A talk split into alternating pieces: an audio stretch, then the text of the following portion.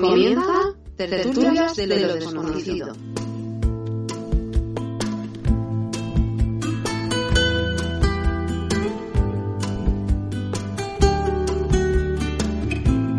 Dirige y presenta Pedro Manuel Girón.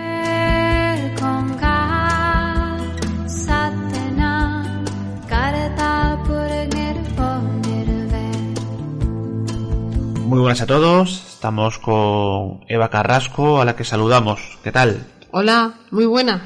Vamos, Eva, a escuchar en breve un audio, un caso, un testimonio que, bueno, que nos han hecho llegar. Tiene absolutamente de todo, es un audio largo, Sí, sí. de 20 minutos, en el cual esta chica nos relata, pues digamos, toda su experiencia, ¿no? Desde que Sí, sí. contacta contigo, primeramente esa limpieza a nivel energético, nos detalla incluso también la visión que tenía de un ser, luego más adelante eh, incluso nos relata, nos cuenta que, eh, bueno, pues de jovencita había realizado la Ouija, Es, sí. que algo que ocurre en muchos casos. Sí, algo se le quedó pegado, dice ella a partir de ahí, sí.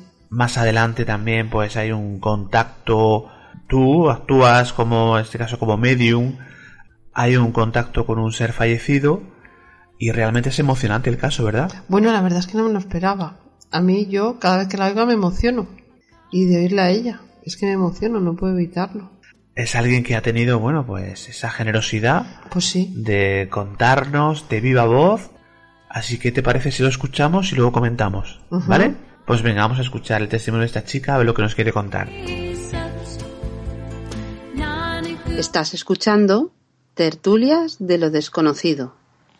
Hola, yo contacté con Eva porque hace tiempo que soy oyente de tertulias de los desconocidos y tras escuchar casos de varios testimonios me decidí a pedirle ayuda porque estaba pasando una época muy mala en la que me sentía muy débil, físicamente estaba agotada y en lo personal y en lo laboral yo me sentía completamente estancada. Sentía que mi vida no avanzaba y la sensación que tenía siempre era como de estar paralizada de pies y manos. Era una sensación muy extraña, como de no conseguir avanzar por mí misma. Tras explicarle el caso a Eva, Eva comienza a mirarme y se da cuenta de que a mi lado, en la parte izquierda, llevo pegado a mí un ser oscuro con ojos rojos y colmillos que ella me describe como una especie de vampiro, ella lo visualiza como un vampiro, que se está aprovechando de mi energía, especialmente cuando dormía, porque no le había contado a Eva, pero yo normalmente durante el día iba recuperando la energía, me, encontraba bien. Cuando llegaba la noche y me iba a la cama, me iba a la cama relativamente bien, de energía y de ánimo. Y cuando llegaba la mañana a la hora de levantarme, era cuando me encontraba fatal. Me encontraba hecha polvo, parecía que no había dormido, mis sueños eran rarísimos, soñaba con monstruos, con fantasmas que me perseguían y me levantaba cansadísima. Entonces yo le comento a Eva que esto no era nuevo, que me sonaba, porque cuando tenía 16 años realicé una Ouija, tonterías de la juventud, y en ese momento de realizar la Ouija algo se quedó pegado a mí y durante los siguientes seis años, desde los 16 hasta los 22, yo estuve viendo por el rabillo del ojo como a dos, tres pasos detrás de mí la sombra negra de un hombre que nunca se acercaba a mí, no interactuaba, solamente veía una silueta negra detrás de mí. Y lo que sí veía era en el techo de la habitación sombras de pájaros negros volando. Sombras que luego visualizó Eva y me confirmó que eran murciélagos, no eran pájaros como yo creía. Y todo eso, de repente, de la noche a la mañana, dejé de sentirlo, dejé de verlo y no volví a darle más importancia al tema. Em, no le di más importancia hasta que Eva lo visualizó de nuevo. Entonces, tras hablarlo con ella, se dispuso a expulsar a ese ser. un ser que parecía ser bastante fuerte y le costó bastante expulsarlo hacia la luz. Y lo curioso es que en el momento en el que Eva consigue despegar de mí esa entidad y llevarla donde le corresponde, en la habitación donde yo estaba hablando se levantó una ráfaga de aire frío tremenda. Tal fue así que yo tenía una vela encendida y la llama de esa vela se apagó como si alguien la hubiese soplado. Tengo que decir que la habitación era una habitación pequeña, que tenía la puerta cerrada y la ventana cerrada con la persiana abajo. Aparte de todo, la vela estaba dentro de un recipiente alto de barro, por lo cual ninguna corriente en esa habitación podría haberla apagado de esa manera. Pues una vez que Eva consigue expulsar ese ser, se me propone hacer una limpieza de casa, por lo cual acepto obviamente.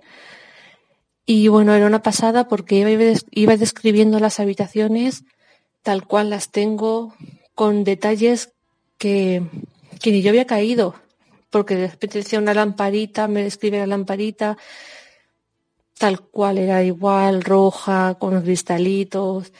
Bueno, todas las habitaciones iba pasando una por una, me las iba describiendo, hasta que llega a una de las habitaciones y la empieza a describir, pero la empieza a describir como estaba hacía cuatro años atrás, cuando yo no vivía en esta casa, sino que esta casa pertenecía a mi difunto tío.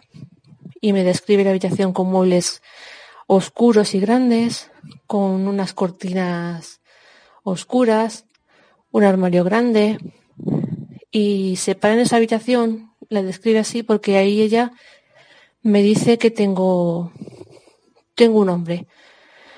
Hay un hombre alto, muy delgadito, en los huesos, muy demacrado, que viste de negro, que parece enfermito y que lo tienen retenido en la oscuridad. Cuando me empieza a decir eso, a mí se me ponen todos los pelos de punta porque me describe a mi difunto tío. Yo tengo que decir que la casa donde yo vivo era la casa de mi tío, que la heredé. Y ella me está describiendo a ese ser que está atrapado en la oscuridad en esa habitación y me lo está describiendo a él justo en el momento de morir, con su chandal negro, su pelo calvito, eh, en los huesos por la medicación y por la enfermedad. Y bueno, yo en ese momento me quiero morir de pena, porque no sabía ni cómo reaccionar. Entonces ella se pone a trabajar con él y empieza a limpiar esa habitación y sobre todo empieza a intentar liberar a mi tío de la oscuridad que lo atrapa. Hasta que al cabo de un rato ella ya por fin me confirma que, que lo ve marcharse, que lo ve marcharse a la luz, que lo ve sonriente y que lo ve bien. En ese momento de la limpieza y de que Eva liberase a mi tío de la oscuridad que lo atrapaba y lo ayudase a cruzar la luz. Yo no me encontraba en mi casa, no estaba en esa casa, estaba en la casa de unos familiares. Pero cuando volví al día siguiente, ¿cuál fue mi sorpresa? Que esa habitación que siempre, ha sido, siempre había sido muy oscura, nunca conseguía que la luz entrase, subía la persiana hasta arriba y aunque estaba, está orientada al sur, la habitación siempre era muy, muy lúgubre. Pues ya desde el pasillo ese mismo día se veía un resplandor en la habitación. La sensación que daba era de luminosidad, sin yo haberle cambiado nada ni haber tocado nada. Era como si hubiésemos quitado unas cortinas oscuras y hubiésemos dejado entrar la luz. Había una sensación dentro como de como de limpieza, como cuando haces una limpieza y huele a limpio y se queda el ambiente despejado, esa es la sensación que había en esa habitación. Esa es la sensación que sigue habiendo, por suerte, en esa habitación. Confirmación de que mi tío está bien. Y Bueno, esa fue mi primera experiencia con Eva. Tertulias de lo desconocido. Esperando la llamada de Eva, porque tenemos programada una cita. En este caso íbamos a trabajar temas de karma y temas de bloqueos. Pero mientras me estoy preparando para la sesión, em, yo siempre tengo a mano un calendario, porque así para cuando tengo que programar la siguiente cita, tengo, tengo a mano los días que tengo libres y las horas que tengo libres para poder quedar con Eva la siguiente mes. Pues para mi sorpresa voy a preparar ese calendario y yo veo que en, uno de la, en una de las fechas alguien ha escrito un menos tres. Digo alguien porque sé que no he sido yo. No se me ocurriría hacer algo así. Y de hecho, voy tan acelerada que no había ni caído en dónde se había producido ese menos tres. Le empiezo a dar vueltas y empiezo a pensar en qué curioso esto, quién lo habrá hecho, por qué será. Y de repente me doy cuenta que cosas del día a día, de la rutina, que vamos tan acelerados, yo no había caído en que justo donde aparece escrito ese menos tres, justo esa fecha, es cuando se cumplen los tres años de la muerte de mi tío. Mi tío, el que Eva ayudó a cruzar a la luz. Entonces, yo empiezo a alucinar, me pongo muy nerviosa, porque yo sé que yo no he sido.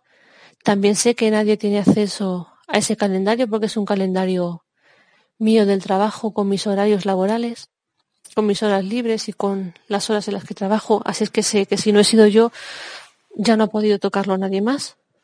Em, entonces Eva me llama y yo se lo comento.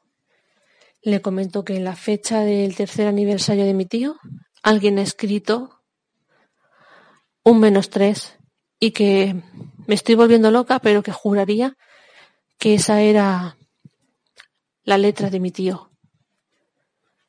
Entonces Eva también alucina como yo y dice que me va a mirar la vibración si se lo permito y por supuesto que yo confío en Eva ciegamente, así es que le digo que adelante, que mire mi vibración y a ver qué sucede. Pues lo que sucede a continuación es que aparece mi tío, pero esta vez no aparece un ser enfermo, ni vestido con su chándal negro, ni en huesecitos. Aparece un, un hombre como, como era él, como ella me lo describe. Ella lo describe como era en sus mejores años, un hombre muy alto, fuertote, que vestía muy bien, muy tirando pijo, muy, muy pulcro. Y me confirma que, por, que sí, que está en la luz y que, que me acompaña en mi día a día, que siempre lo tengo conmigo, que está en mi vibración y que, que no me sienta sola, que él está allí conmigo.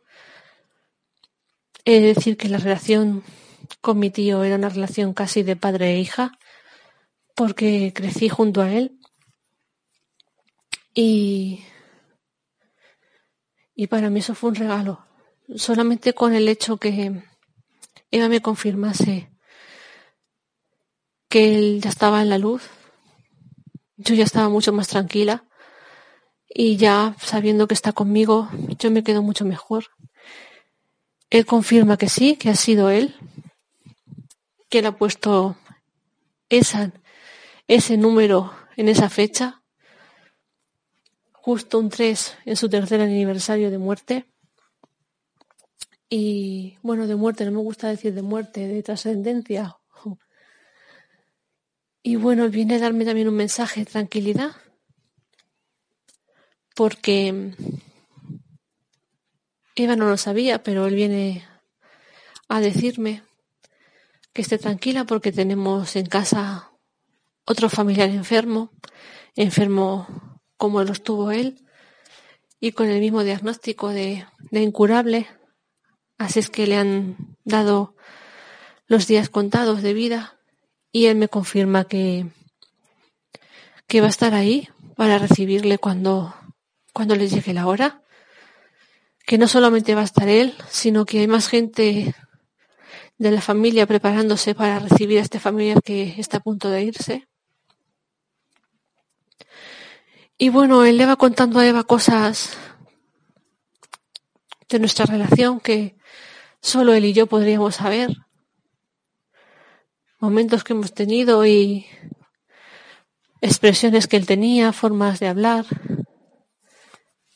Él le muestra, por ejemplo, para que yo esté tranquila, él le muestra todo el tiempo a Eva su boca, sonríe y, le muestra la boca. Y Eva me dice, no sé por qué, pero él quiere que yo te diga que, que me muestra la boca y sonríe, como que dice que está bien todo.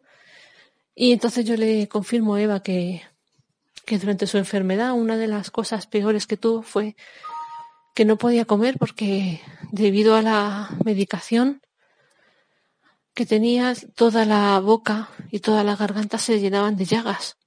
Y durante muchos meses de su enfermedad él estuvo sufriendo de todas esas llagas en la boca y en la garganta. Entonces cuando Eva me decía que él le decía, se señalaba la boca para que yo estuviese tranquila, que él estaba bien, era una señal de que de que ya estaba curado, que se encontraba perfectamente, que no tenía ninguna secuela de aquello en el más allá. Eh, eso es una señal que Eva de ninguna manera podía saber porque era un síntoma de su enfermedad y era muy característico. Entonces me confirmó totalmente ya. Si tenía alguna duda, que ya no la tenía de que era él, me dio mensajes para mí, me dio mensajes para su hermana, mi madre, y bueno, cuando ya se iba a despedir, yo un mar de lágrimas. Y después de un rato conversando con él, Eva me propone que, que va a intentar hacer una cosa, que si estoy de acuerdo, y le digo que sí, ella va a intentar poner un tubo de luz sobre mi tío y sobre mí, para que yo pueda sentir o intente sentir a mi tío. Entonces, el momento en el que Eva pone ese tubo de luz, em, yo no puedo describir esto porque es, le sentía él físicamente como me abrazaba. Era igual que el abrazo de una persona que tuviese justo a mi lado en la habitación. Sentía el tacto, el calor de un cuerpo. Eva, Eva todo el tiempo me decía que si notaba que me estaba abrazando, y decía que sí, y ella me decía que, que ella sentía frío, pero yo, yo sentía el calor de cuando te abraza otro cuerpo. Y olía su colonia y el tacto era totalmente real. Sentir el abrazo de, de tu familiar y olerle, poder hablar con él y sentirle, eso es, es impagable. Y ese regalo, ese regalo me lo hizo Eva. Porque, porque Eva tiene ese don en el que hace cosas maravillosas, en el que muchas veces te salva, muchas veces te salva de momentos muy duros y muy oscuros, pero en el que otros te regala, te regala el reencuentro con tu familia. Esto pasó un poquito antes de Navidad y bueno, Eva entre bromas me decía que, que bueno, que me había hecho un regalo de Navidad y, y le decía que no, que me había hecho el regalo de mi vida, porque, porque me ha regalado el volver a tener el contacto con alguien. Siempre que alguien se va, te queda él. Que no daría yo por volver a hablar con él, o lo que yo daría por, por volver a tocarle o abrazarle pues ese que no daría yo, eh, yo ya lo tuve y lo he tenido gracias a Eva. Y jamás le voy a estar, jamás voy a tener palabras de agradecimiento ni manera de demostrarle lo agradecida que estoy por su trabajo y por su generosidad y por lo bien que se ha portado conmigo y con mi familia. Eva, Eva me ha regalado la esperanza y la tranquilidad. El regalo de Eva, el, don que tiene Eva es un regalo. Y es un regalo que ella comparte súper generosamente con todos los que le pedimos ayuda. Además de una manera muy honesta, con mucha dulzura y con mucha luz porque porque vas un ser de luz. Yo no sé qué habría sido de mi vida sin ella. Yo no quiero ni imaginar lo que hubiera sufrido mi tío atrapado en la oscuridad si ella no hubiese llegado a mi vida. Y bueno, tampoco sé qué sería de mi vida si no me hubiese desbloqueado ni liberado a mí de aquella oscuridad que me atrapaba. Así es que Eva, yo te lo agradezco de todo corazón. Sabes que te tengo muchísimo cariño y que te quiero mucho y animo a todo el mundo que haya tenido dudas o que esté dudando de si contactar o no contigo, que lo haga porque eres una persona muy honesta, eres una persona muy dulce, muy buena y muy generosa y tu trabajo es un regalo. Te lo agradezco de todo corazón. Te voy a estar agradecida eternamente. Y como decías tú, quién sabe si en otra vida no me toca devolvértelo a mí. Pero en esta solo me queda mi gratitud y todo mi amor. Muchísimas gracias. Bueno, Eva, realmente emocionante, ¿no? Yo creo que es la palabra de este caso, ¿no? Pues sí, eh, muy emocionante. Bueno, y a veces te parece mentira hacia ti, hacia incluso a mí misma, ¿no? Todo, pero sí, sucede, sucede. Ese contacto que relata, ¿no? Esa posibilidad, esa conexión con este ser fallecido que incluso, fíjate, hasta donde llega, comenta que desde el otro lado están esperando eh, pues a una persona que también está eh, se encuentra mal que digamos que está desgraciadamente desahuciada y que parece ser que bueno pues que puede fallecer no esperemos que no sea así pero incluso desde el otro lado ya están digamos están preparados para recibir eh, cuando ya cuando digamos que vamos a partir de aquí no sí aparte lo bien que te deja porque viene a buscar la familia que está en la luz Así que sabes que no se va a perder, vienen a por él. Importantísimo. Está haciendo muchos casos así, parecidos, ese contacto con los seres fallecidos. Sí, eh, hoy mismo, pero que tampoco me lo esperaba, de una chica que está bastante mal y tiene un problema gordo, pues hay una injusticia.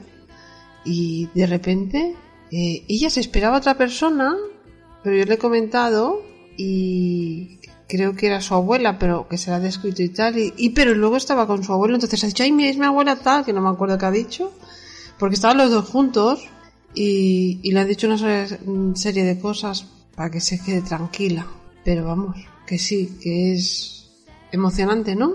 Como mínimo. Sí, pero eso yo te quería preguntar a ti cómo lo ve. Incluso en algún audio anterior ya lo comentábamos, ¿no? Esa vivencia, esa experiencia, el, ese crecimiento personal tuyo, ese contacto esta nueva realidad también un poco para ti desde hace algunos meses. Para mí lo que es, y agradezco muchísimo a, la divinidad, a Dios, a, a quien sea, al universo, es el poder hacer que ellos se puedan sentir. Emocionante. Sí, pero vamos, es tremendo. Pues como decíamos al principio, agradecer a esta chica este testimonio tan extenso, tan bien relatado, tan bien contado, que lo ha, hecho perfectamente, lo ha, sido un de pe a pa, o sea, ha sido un regalo. no se ha dejado ni un detalle de todo el trabajo contigo a nivel energético y luego ese contacto con seres que ya no están aquí, que ya partieron, que marcharon y están, bueno, pues eh, no sabemos muy dónde, dónde será, pero los, los relatos, los testimonios, parece que cuentan que, bueno, que es, ya no hay sufrimiento, ya no hay problemas, y digamos que es, pues, otro tipo de vida, es la vida después de la vida, ¿no? La vida después de la vida, vida después de la vida, esa, esa es. volvemos a nuestra a nuestro hogar, al real. Esto estamos de paso, pero paso a paso. Y volvemos, volvemos.